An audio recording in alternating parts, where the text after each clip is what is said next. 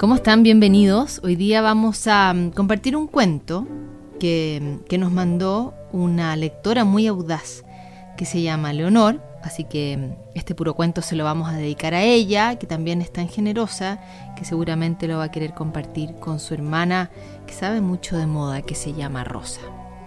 El cuento de hoy día se llama El pájaro del alma, de Mijael Snunit. Hondo, muy hondo, dentro del cuerpo habita el alma.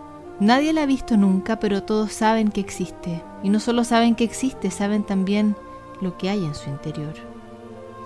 Dentro del alma, en su centro, está de pie sobre una sola pata un pájaro, el pájaro del alma.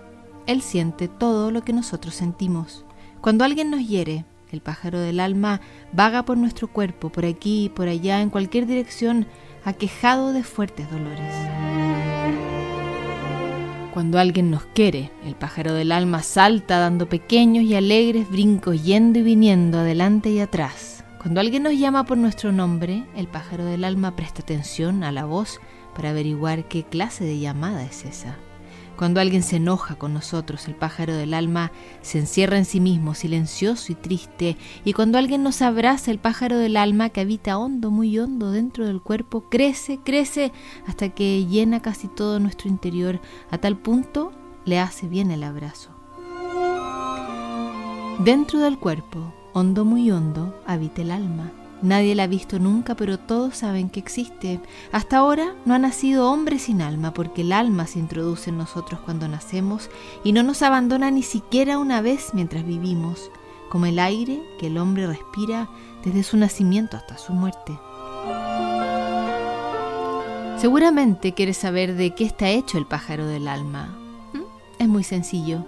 Está hecho de cajones y cajones, pero estos cajones no se pueden abrir así nada más.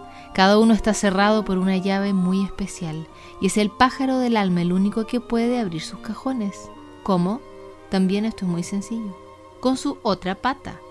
El pájaro del alma está de pie sobre una sola pata, con la otra doblada bajo el vientre a la hora del descanso, gira la llave, moviendo la manija, y todo lo que hay dentro se esparce por el cuerpo. Y como todo lo que sentimos tiene su propio cajón, el pájaro del alma tiene muchísimos cajones.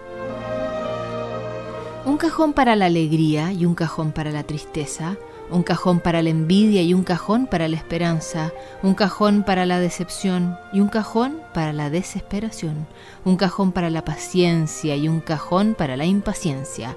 También hay un cajón para el odio y otro para el enojo y otro para los mimos.